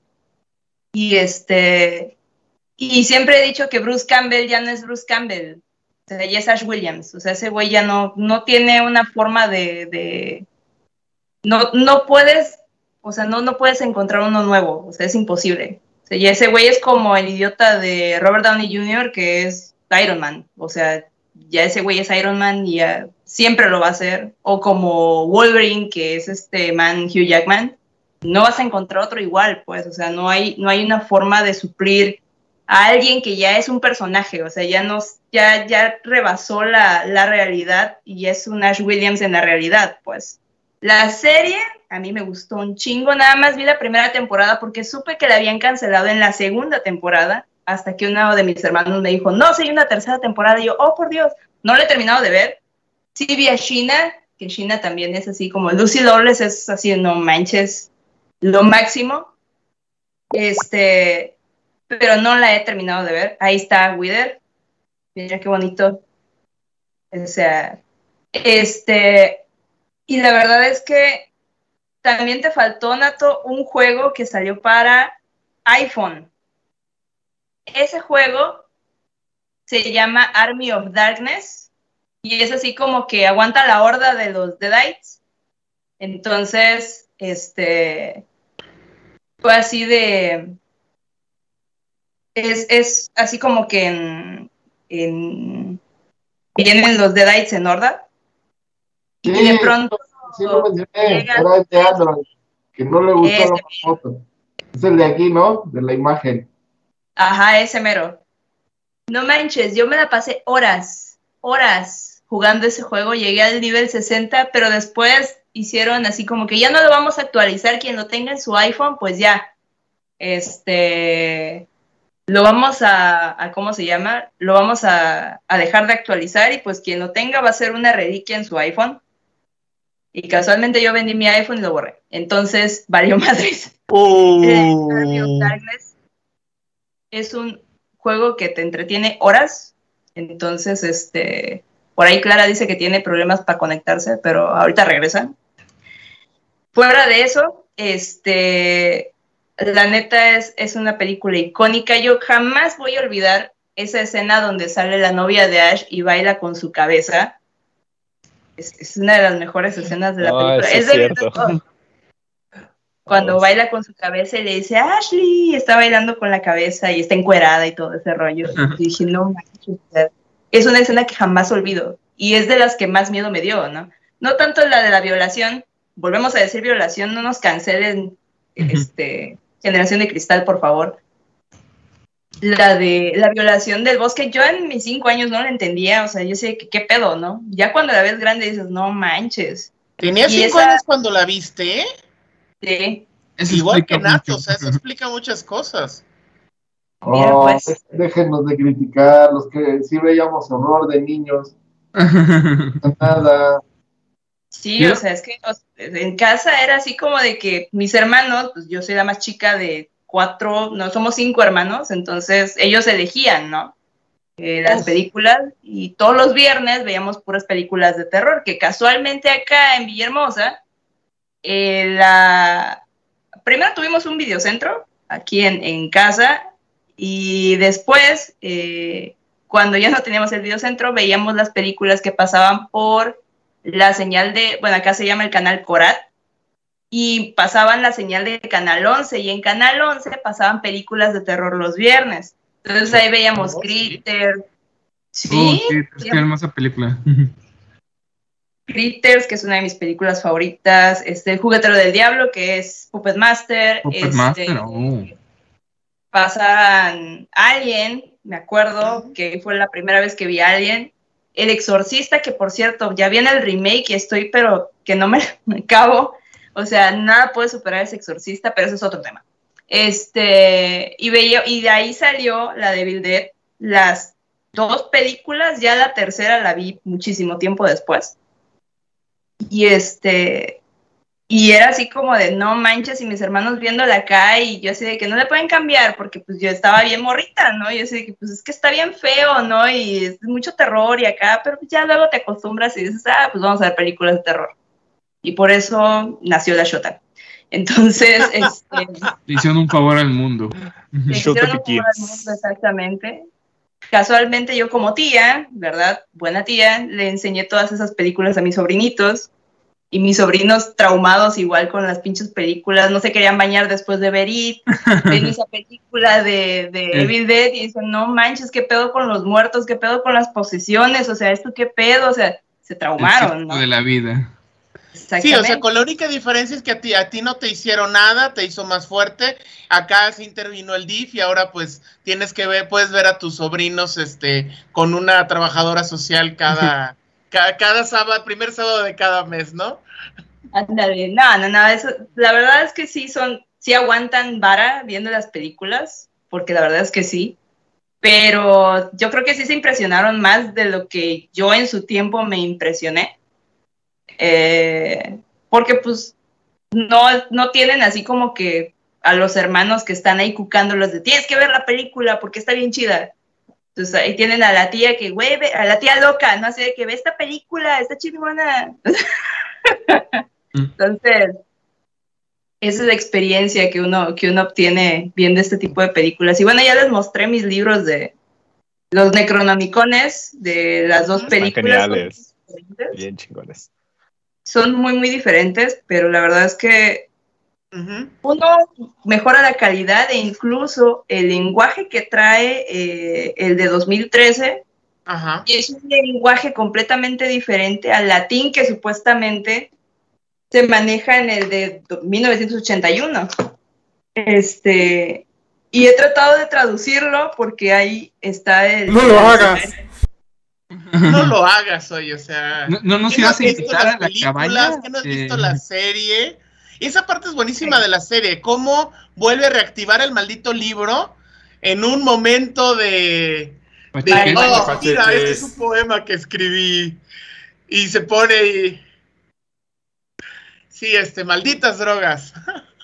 Oigan, y se les ha ido a decir que la palabra para desactivar el libro era la palabra de. El que tú. el. Pirata. Tu, verá tu Nictu. Es un mo- momento sublime Es ese. De hecho, Sí, justamente la, ahorita la que dijiste- dice el, el, el- el alien, ¿no? Para detener al robot. Sí, la del día de que la Tierra se detuvo, ¿verdad? Sí, como dicen. Sea, está recargadísimo de referencias. Ya ven como en la Evil Dead 2 que sale el guante de Freddy entre las cosas de las entre las herramientas. Sale también un póster de las, las colinas tienen ojos. Si mal no recuerdo, Ah, abajo sí, el sótano. Sí, claro. Que se llama también El despertar del diablo. ¿Ves? Todo conecta. Yo no sé por qué se llama así. ahí en- Raimiverse. No- Y no, Es porque que se les hacía fácil, o sea, si, si nos ponemos a buscar cuántas películas en los 80 le pusieron ese título, o sea, capaz si no sean dos, puede que sean muchas más. Este, sí, yo, yo tuve, yo, o sea, yo, ustedes lo saben, yo siempre fui un niño muy miedoso, nunca vi terror, me lo platicaban y no dormía. Eh, y recuerdo que en, la- que en los videoclubes era muy común el, el póster de, de Evil Dead 2, ¿no? Que decía el despertar del Diablo 2 y era este, este cráneo con los ojos mirándote, ¿no? O sea, yo lo veía y ya me, ya, o sea, tenía que regresar a la casa para hacer un cambio de, pantalones y ropa interior porque, porque sí era, era bastante impresionante. Y durante mucho tiempo sí me costó trabajo este, ver esta película. ya fue la adolescencia, que es cuando uno empieza a ver terror. Eh, cuando sí la vi, dije, fue precisamente la de 1981 y me encantó. De hecho, esa es la que más me gusta de... En comparada con la, con la 2, me gusta más la 1. La 1 es más sencilla, tiene una forma como de película estudiantil, este, pero tiene su encanto precisamente dentro de su normalidad. Pero es, esta, e, es, muy interesante cómo eh, las películas este, van enlazándose con, con, nuestra, con nuestra biografía, ¿no? O sea, esa primera película de terror que viste, o cuando yo vi esta película, este, todas las noches que no dormí, cuando conocí los beneficios del té de tila con azar, porque ya, ya, ya me, ya me iba, ya mis padres no sabían si mandarme con el cura, con el psicoterapeuta o simplemente mandarme al demonio, ahí ya dejarme en la calle para que dejara de tocarles la puerta porque tenía miedo, ¿no? Y todos nos marcó a todos de alguna manera. Definitivamente a mí me marcó. Es más, yo hay fotos por mí en internet de, yo disfrazado de Ash Williams con una motosierra que de seguro tiene este nato todavía. Aquí la tengo. Aquí la tengo, amigo. La tienes toda para mí. Algo que se me ocurrió ahorita justamente, bueno, sí, a pesar de que es un poco comedia, sí tiene escenas muy creepy, o sea, lo que dijiste del baile. Y se, se me ocurrió, ¿cuál es su escena favorita de toda la saga? ¿Cuál es su escena favorita? La, primera vez que Ash saca la motosierra de Groovy. Esa es la mía. Mm, porque es así como el salto del güey de la víctima de película de terror de que al el vato, el hombre. El, el, hombre. que va a arreglar las cosas. Al, al Final Boy. Anda, el Final Boy. y es que, como este Nat, eh, eh, como nuestra monja, yo también de niño era muy, muy, muy miedoso. O sea, de que ponían en el canal 5 la película de Chucky y yo instintivamente cambiaba de canal y no, no veía para nada. Eh, pero sí tenía grabado en la mente esa, esa escena de, de un hombre enfrentándose contra las criaturas de la oscuridad, pero no hallaba la película. Y, no sé por qué la, dejaron de sacar en el 5, no me tocó ya después volverla a ver. Y fue como en la época de la prepa, la secundaria, que me empecé a indagar. Y, y, no fue hasta que la encontré en un tianguis, así de película pirata, de las tres películas en una, que dije, ah, este es, este es el cuate que estaba buscando. Y, fue así como un memoria desbloqueada, ¿no? Yo recuerdo que la escena... Ah, perdón, perdón. No, ya además de que de ahí votó mi friquismo por el terror. Ahí te puse una fotito, Marmota. sí, qué muchacho tan guapo ese cosplayer. Quisiera conocerlo. Podría medio rancio, pero bueno. es que no se bañaba, era lo, su gran defecto. Y sí, aún existe esa sierra, yo aquí la tengo guardada. Me, encanta esa película. Para mí la escena que más me ha gustado de toda la saga es de en la, en la parte 2, cuando justamente Ash se mutila la mano y de repente toda la cabaña cobra vida. Uf. Que la lámpara se empieza a reírse, la, el, ¿cómo se llama? El alce de la pared también se empieza a reír. Es una locura esa escena, me fascina. Ahí se vio el presupuesto. Ahí fue donde se ve el presupuesto, o sea, esa parte no te lo esperas, todo enloquece, y es, eh, ese, eh, él es el espíritu de Dight, como debe de ser, de, de caos total, ¿no? De, eh, es tan fuerte la posesión que hasta las cosas que menos crees quedan poseídas. A mí la, la escena es, yo siempre he dicho que me gusta la primera, es precisamente cuando pues encierran a Cheryl, este chico se va a tratar de huir y entonces Ash va con su novia, con esta linda, eh, le encuentra en el cuarto y, está poseída. O sea, ese momento, o sea, cuando descubres lo fácil que es convertirse en un Deadite. O sea, e, ese momento es así, híjolas, que este, es, es, algo que no te lo esperas, ¿no? Porque cuando tú has visto películas de zombies, siempre es, ah, mira, es que hay una infección. Pero acá no. Acá simplemente puedes estar bien y en este momento ya, ya valiste para tres cosas, ¿no? Entonces esa parte, este, creo que está muy bien, muy bien manejada. Hager, ¿tu escena favorita? Mm, a mí, por el cómo está constituida, diría yo, sería la escena del despertar como tal, de cuando están activando el, el Necronomicon. De toda esa escena, toda esa atmósfera, justamente el sótano con todas esas este, anotaciones, cosas viejas y macabras, esa atmósfera que se estaba ahí ya trabajando, este, que se, ve- se veía que era así como el laboratorio de alguien que estaba bien, bien tocadiscos y el, la voz a través de la grabadora y el cómo cortaban esa escena y de repente aparecía la cámara, ¿no? Este, moviéndose a través del bosque. Es como de, ay, güey, algo se está acercando. ya valió madre. Esa, esa parte de esa escena me gusta mucho cómo está hecha. Es de las que más me acuerdo, junto con las que también han mencionado, igual algunas otras que no mencionaré por si también es la favorita de alguno de ustedes. Pero justo esa es de mis favoritas, así mi top 3 diría de ahí, de, de mi top 3, esa, esa está chingoncísima. Nat, ¿tu escena favorita? ¿Estás ahí, Nat? Mi, Así. mi escena favorita, para mí la escena, la mejor escena de, de las, de las dos primeras películas es cuando él cae a- al pasado. Que se queda así como que, ay, ahora qué, qué pex, qué pex, ¿dónde caí, no? Y llegan este, los caballeros y lo, lo alaban, ¿no? Dicen, ah, El Salvador. Para mí es, es la mejor, así, la caída del carro con él y que se queda así como que, ay, ¿dónde caí? No, no, no pudo haber habido mejor escena. A mí me tocó verla en la película 2 y quedarnos siempre con ¿y qué va a pasar después? Y ya cuando esperas salió la cinco años para película, enterarte. Sí, de Army González fue ¡wow! ¡Qué barbaridad! Pero sí, para mí fue la mejor. Y Pam, ya nos habías comentado, pero ¿alguna otra escena? Pues aparte de la de la muerta, este, bailando, es, es una escena súper mega icónica para mí. Yo creo que sería justamente cuando se enfrenta al Deadite, eh, es en la 2, el final de la 2, cuando llegan los caballeros y se enfrenta al, al Deadite que es como un dragón. Ajá, el volador, ajá. Ajá, y lo parte con la sierra. Bueno, ¿le da un escopetazo o lo parte con la sierra? Yo recuerdo algo con la sierra. Escopetazo.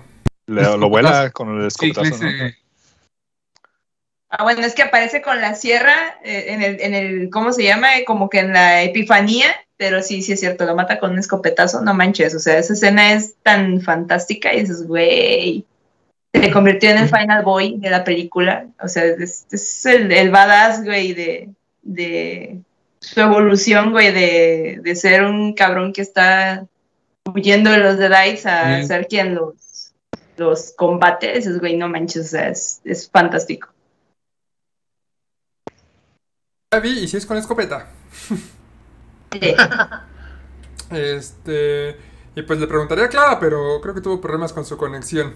Eh, pues bueno, ya abarcamos como bastante de, de Evil Dead, ya hablamos con nuestras anécdotas. Creo que podemos seguir hablando y hablando de Evil Dead porque nos encanta. Creo que cualquier fanático de terror y de acción y películas ochenteras, pues eh, le va a encantar este Evil Dead. Es, es una joya, es un clásico y es una lástima que no haya tenido más películas, pero también es como pa- parte de su encanto y también la serie también fue perfecta. Creo que es raro lo, lo malo que le podemos encontrar a esta, esta serie. O sea, es, no sé, como algo que te va a cambiar la vida, de que sea como muy profundo, filosófico, nada por el estilo.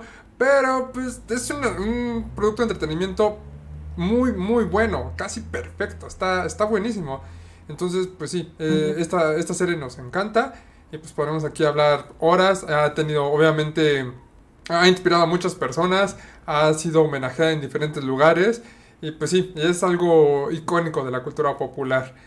Parece que ya no va a haber continuación de ningún estilo por parte de Bruce Campbell, como dicen, pues no se puede haber... Llegamos a esa conclusión de que no puede haber un, un Ash Williams, entonces es algo que pues ya va a quedar como pues hasta aquí quedó. Disfrútenlo mientras existió y pues siempre están las películas que las puedes volver a ver. Siempre habrá alguien. No tientes a Hollywood, ¿eh? Que puede ser capaz de hacer unas cosas terribles.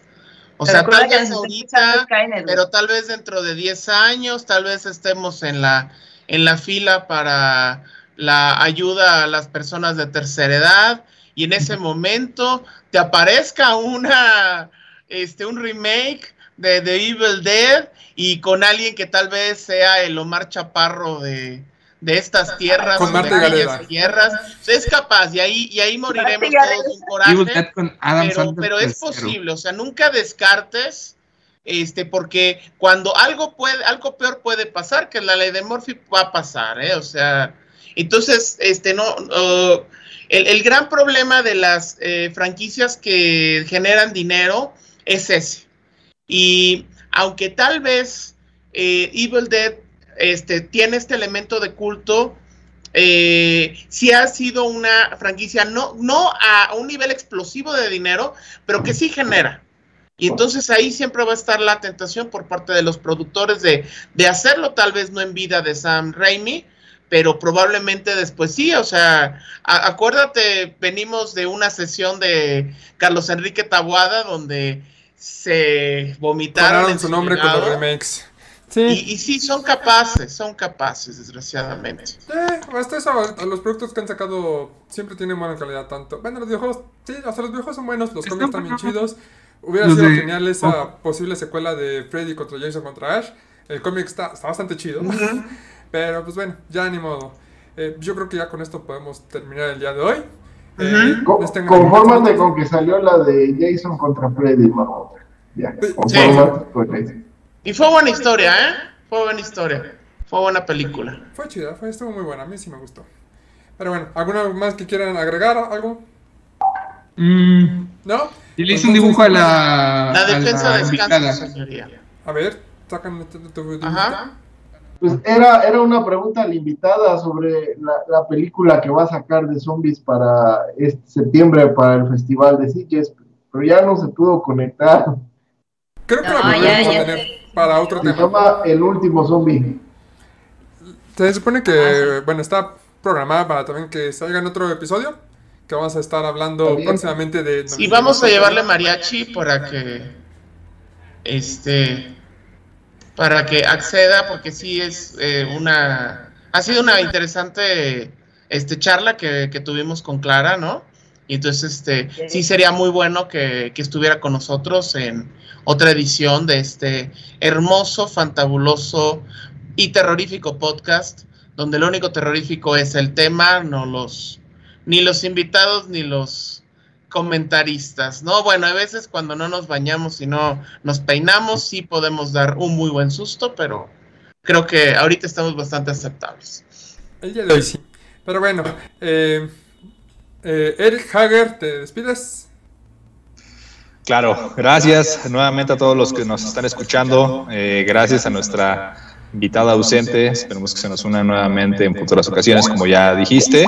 Este, déjenos saber. Ah, por ahí salió la ¡Uh! animación, quedó increíble, ¿eh? Está chingoncísima, Rafa. Mándasela Clara, por Muy favor. buena, buena, buena. Ahorita se lo mando. Este, pues nada, síganse, sigan sintonizándonos, síganos en este nuevo canal de Spotify, la página, déjenos saber qué es lo que les gusta y pues nada más que nuevamente, muchas, muchas gracias, buenas noches a todos.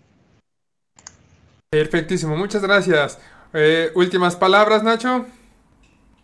Pues bueno, ya dije bastante, ya deberían de callarme, pero sí es cierto, este, muchísimas gracias, esta ha sido una muy buena eh, sesión, un poquito alargada porque también terminamos hablando un poco de nuestros miedos y ya, ya saben, esto siempre tiene este momento terapéutico y como decía Clara, catártico, ¿no? Eh, nos libera, hace- sacamos todo lo de nuestro oscuro y penoso pasado, pero esa parte también es interesante, ¿cómo de que no? Perfectísimo. Nato.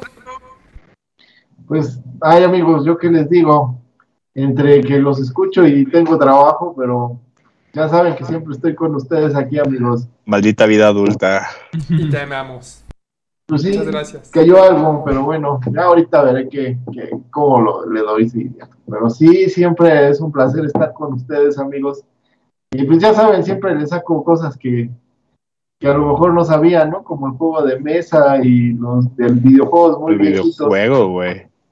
Pero bueno, ya, ya ven. Todo un, ya- una Cuando la- biblioteca viviente, buena. cuando la marmota nos haga el honor de comprar el juego, ya veremos. Y pues nos faltó Romy para platicarnos de los libros de Dead, que por ahí debe haber alguna novela, pero bueno, ya nos platicará después. Mm. Hablando de cosas desconocidas, olvidé ya hace rato se me, me acordé, pero lo volví a olvidar. Hay dos obras de teatro de Evil Dead. Oh, una sí. japonesa y Una- de Broadway. Joder. Musicales ya las dos. Musicales. Musicales. A los japoneses les gusta hacer eso, yo qué sé. Y Broadway pues también les gustan los musicales. Pero bueno, eh, Pam, Shota. Pues muchas gracias otra vez por, por sintonizarnos, por escuchar nuestra plática bizarra de muchas opiniones que a veces discrepan, a veces no. Sigue sin gustarme Evil Dead el, el remake. Ah, Pero bueno, este, pues muchas gracias, de verdad. eh, no pensé que, que fuéramos, la verdad es que sí se nos fue el tiempo volando, gracias a nuestra invitada, que pues desgraciadamente tuvo problemas de conexión. Pero esperemos si esté en otra nueva, este, en otro nuevo episodio. Sintonícenos en Twitch, YouTube y ahora Spotify. Y pues bueno, eh, nada más que sigan viendo películas de terror, sigan con nosotros, que estamos así como que medios locos, pero pues somos fans del terror. Y no hacemos pues, daño. ¿Cómo? Y no hacemos daño, Y creo. no hacemos daño, exacto. Todavía. A menos no que somos- tengas algo que no necesites. Cállate, nos está escuchando Romy y Skynet. Hola, Romy. Somos menos tóxicos que las exnovias. Ay, la Ay, sí. no. Bueno, Eso es para bueno. otro podcast de terror, que uno que de veras de mucho hablaremos miedo. de nuestras, nuestras, ¿cómo se llaman? Nuestras exnovias de, de terror. Historias de terror. No, no, no. En la no. vida real, güey. No, no, no, no, no, no toquemos Basado en hechos Muy buenas noches. Les gano, Buenas noches, es cierto. Dale. ¿cuál es Warren ni que nada? les gano y por Editen esta parte, por favor. Por Rafita, favor, ya. Pues otra vez un gustazo estar con ustedes, poder platicar de esta que es- ha sido ah, una de mis películas favoritas de todos los tiempos, en uno de mis géneros favoritos, con mis amigos favoritos. y ya saben, ah, un gustazo haber platicado con nuestra invitada. eh, espero estar la siguiente semana también con ustedes para, para seguir hablando de novias tóxicas, películas de terror y dramas existenciales y explayarnos. Perfecto, muchas gracias. Pues bueno, ya como dijeron, eh, igual yo soy la marmota, ya saben, nos estamos viendo aquí en Facebook, transmisiones los días martes, los días miércoles a la una de la tarde en nuestro canal de YouTube, Necropsia TV, todo junto, no lo busquen separado, les salen cosas feas. Eh, también favor. tenemos nuestro canal de Twitch, Necropsia Podcast. Eh, ya tenemos también Necropsia Podcast en mm, Spotify, lo que les decía. También en Anchor, que pues bueno, es básicamente lo mismo. Y pues estaremos ahí intentando subir nuevo contenido, además de los podcasts. Ya ahí tengo varias ideas que vamos a ir planteando. Entonces, este, pues sí, ya este. ¿Mande? Esto ya es un emporio, oiga. Espero que sí. Ya veremos cómo vamos a ir creciendo. A ¿Cuánto va a poquito. ser? ¿Va a haber un musical? Va a haber musical. De hecho, ya vamos a tener página. Ahí este, también donde se va a Documentales. todo para que esté todo conjuntado. Vamos a ir viendo que, cómo va saliendo todo. Este, les agradezco mucho a todos los que nos están viendo, a todos los que nos siguen. Muchas gracias a todos los que se suscriben. Si les gusta nuestro contenido, pues igual síganos en Spotify, eh, suscríbanse en YouTube, sigan o, denle like en Facebook, síganos aquí en Twitch. Eh, en Twitch vamos a transmitir nuestros podcasts los días viernes y vamos a subir contenido posteriormente. Igual ya veremos ahí cómo. Eh, ahora estoy experimentando todavía con el Twitch, entonces ahí veremos. Ya, si alguno de ustedes también tiene en algún momento alguna idea, pues igual lo pueden subir sin ningún problema. Eh, ya esos son como yo creo todos los avisos. Eh, gracias a todos los que nos escuchan y pues, nos vemos en la próxima semana. Sigan muertos, bye. Los amamos.